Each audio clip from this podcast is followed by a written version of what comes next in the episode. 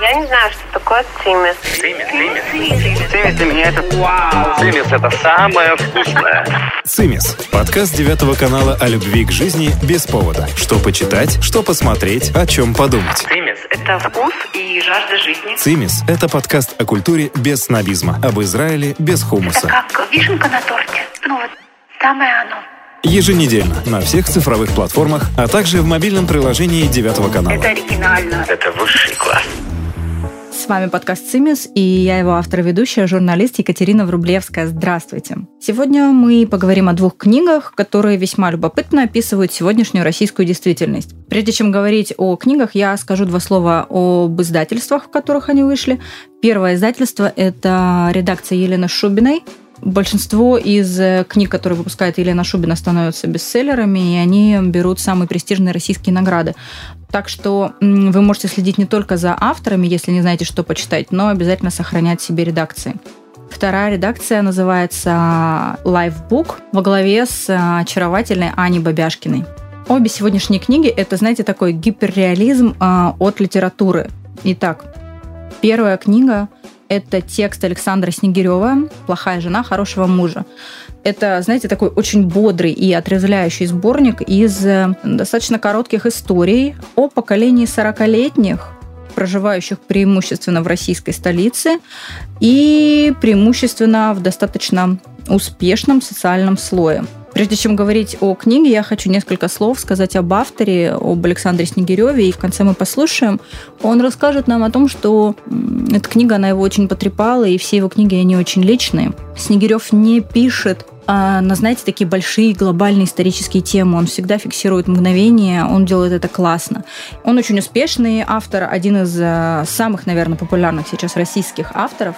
Он получает э, престижные награды. Он, кстати, э, достаточно давно взял российского букера, который теперь уже не существует. До этого он брал премию «Дебют». А печатается Снегирев э, в качественном глянце, в «Снобе», в «Эсквайре».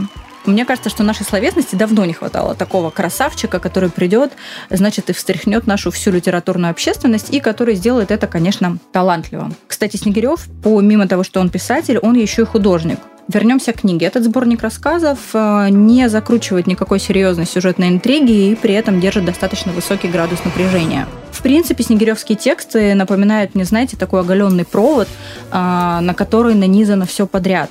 Это зависть, злость, разочарование, тут же сумки от Шанели, заколотые филлерами рты, э, сомнения, разводы. Э, практически все называют тексты Снегирева мрачными.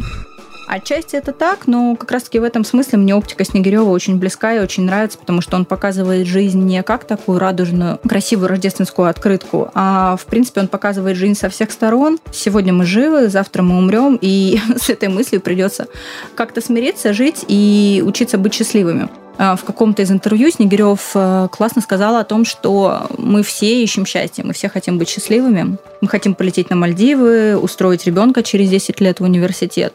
При этом наше счастье, оно очень часто у нас под носом. Часто прописано с нами на одной жилплощади, цитирую Снегирева.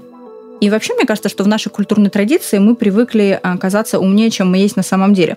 Так вот, Снегирев не боится говорить о вещах, которые не представляются умным людям очень серьезными. Теперь давайте послушаем о том, что сам Александр Снегирев рассказывает о своей книге. Цимис. Я Александр Снегирев, говорю про мою книгу эм, «Плохая жена хорошего мужа». Итак, э, «Плохая жена хорошего мужа» – это последняя на данный момент моя книжка из опубликованных. И, пожалуй, это первая книга, которая меня так измотала. Она меня буквально расплющила просто, потому что я всегда пользуюсь фактами собственной биографии для того, чтобы писать. Всегда так или иначе отталкиваюсь от событий, имевших место в моей жизни. И благословляю каждый день, когда мне не приходит какая-нибудь идея литературная в голову, потому что идея вдохновение – это всегда повестка, повестка, от которой вы не можете отказаться, получили повестку, извольте явиться. Ну, а книга «Плохая жена хорошего мужа» посвящена отношениям э, между мужчиной и женщиной, разумеется, любви, посвящена семейным отношениям, изменам, предательствам, расставаниям, детям, э, страданиям и счастью. Всему, с чем сопряжены отношения между мужчиной и женщиной. Такая вот тема древняя, прям скажем, но по-прежнему высасывающая все соки и одновременно дарящая счастье. Цимис. Книга вторая. Стрим Ивана Шепнегова. Так, ну Иван Шепнегов совсем другой типаж автора. Он очень милый, и нам пришлось переписывать эту программу два раза, потому что я назвала Ивана плюшевым мишкой, серьезного автора, номинанта премий. Ну, я надеюсь, Иван меня простит. Я снова его так назвала.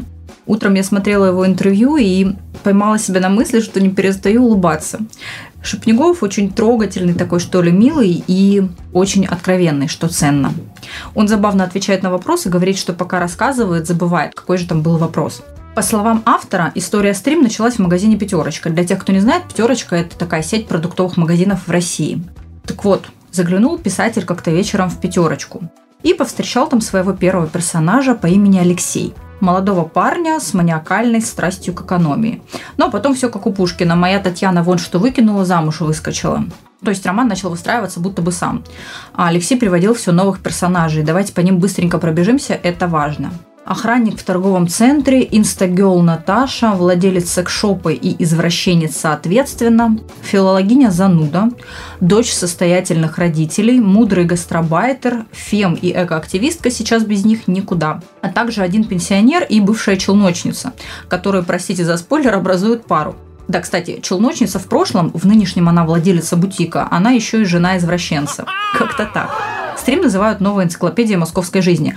Но, знаете, глядя на выборку персонажей, мне все-таки такое определение кажется некоторым перебором, что ли. Может быть, энциклопедия какого-то отдельно взятого московского района, да, но не целого города, тем более не энциклопедия России. Потому что при всей разности героев они все показались мне, если не одинаковыми, то какими-то похожими, шаблонными, что ли. Если филологиня, то обязательно скучно, а если охранник в торговом центре, то обязательно тупой. В тексте некоторые герои пересекаются и образуют новые сюжетные линии. Действие перемещается в самые разные точки Москвы, из пятерочки в недорогие съемные квартирки, шикарные апартаменты в сети, на московские улицы и кафе. Герои живут своей обычной жизнью, ищут любви, хорошую работу или денег. В общем, каждый какого-то своего простого счастья. Кстати, как рассказывать о настоящей жизни, Шепнегов знает не понаслышке. Он имеет опыт э, с жанра работы вербатим. Помните, в 2000-х э, в московских театрах был такой популярный, тоскливый документальный жанр вербатим, когда из трех часов настоящей подслушанной на улицах речи ее сжимают до нескольких минут и воспроизводят на сцене. Так вот, в книге «Стрим» Шепнегов экспериментирует и изобретает новый жанр под названием псевдовербатим. То есть это те слова, которые могли бы быть сказаны, но сказаны не были. Это те истории, которые могли бы произойти на самом деле, но не произошли. Э, что-то вроде такого нового подражания жизни.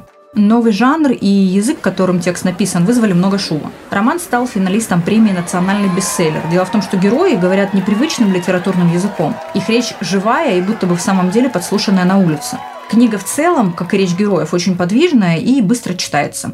Единственная претензия, даже не претензия, а некоторое недопонимание, которое у меня с этим текстом возникло, состоит в том, что издатели анонсировали его как смешную и трогательную комедию. Цитирую. О том, что все люди разные, но все хотят быть любимыми и единственными. Я вот, например, такой презентации страшно обрадовалась и села с книжкой вечером в надежде отдыхать и смеяться. Читаю, знаете, не понимаю, когда же уже наконец начнется какая-то радость. Э, позволю себе процитировать роман. Выхинская срань, ноябрь и уже по колено говна. Простите. Формула довольно мрачная, однако к ней, как мне кажется, во многом сводится действие, которое в тексте разворачивается. Не говоря уже о серых, замызганных осенне-зимней э, слякотью московских столичных декорациях. В общем, книгу я прочитала с удовольствием, но мне было бы гораздо легче, если бы я изначально не ждала эффекта «обхохочешься». Хотя, если говорить честно, чувство юмора у меня не очень я поделилась с издателем книги Анной Бабяшкиной своими нерадостными впечатлениями. Давайте послушаем, что она ответила мне и что рассказала о книге. Цимис. Я Анна Бабяшкина, главный редактор издательства Lifebook. Для подкаста «Цимис» и «Девятого канала» рассказываю о книге «Стрим» Ивана Шепнегова, которая вышла в нашем издательстве. Катерина посчитала книгу мрачной, и в ней действительно затрагиваются серьезные социальные проблемы. Возможно, настолько больные и острые, что о них можно говорить только со смехом. Смех зачастую нужен как буфер, чтобы говорить на болезненные темы. Как писала Марина Цветаева, Почему я не плачу? Потому что смеюсь. Действительно, пожалуй, одна из самых трагичных особенностей нашего времени, точно подмеченная автором, это отсутствие подлинного общения и взаимопонимания. Мы обросли невероятным количеством средств коммуникации. WhatsApp, Telegram соцсети. Но помогают ли они нам по-настоящему понять друг друга? Иван Шепнегов очень ярко показывает, как это работает, а точнее не работает. Взять хотя бы ситуацию, когда дочь, раздраженная бесконечным потоком картинок и открыточек, которые на нее сыплются в WhatsApp от матери, пишет ей. Ты мне еще корзинку с котятками пришли. И мать, понимая ее слова буквально, находит и присылает ей именно такую картинку. Вот, на тебе, милая. Мама, если я пишу еще пришли, это значит не присылай. Это просто один из примеров. Но книга все-таки уморительно смешная и в конечном счете добрая и оптимистичная. Почему смешная? Во-первых, автор мастерски работает с языком, с разными речевыми пластами, сталкивает их, и от этого возникает потрясающий комический эффект. Над некоторыми находками я хохотала в голос, поражаясь, как Иван практически по-актерски перевоплощается, передавая особенности речи того или иного персонажа. Это настоящее филологическое наслаждение. А во-вторых, при всех трудностях герои по-настоящему искренне стремятся понять друг друга, дотянуться друг до друга. И это позволяет мне говорить об оптимистичности произведения. Цимис. С вами был подкаст «Самый цимис». Как говорит один мой коллега, читайте книги, пейте кофе и будьте счастливы. До свидания. Цимис это самое вкусное.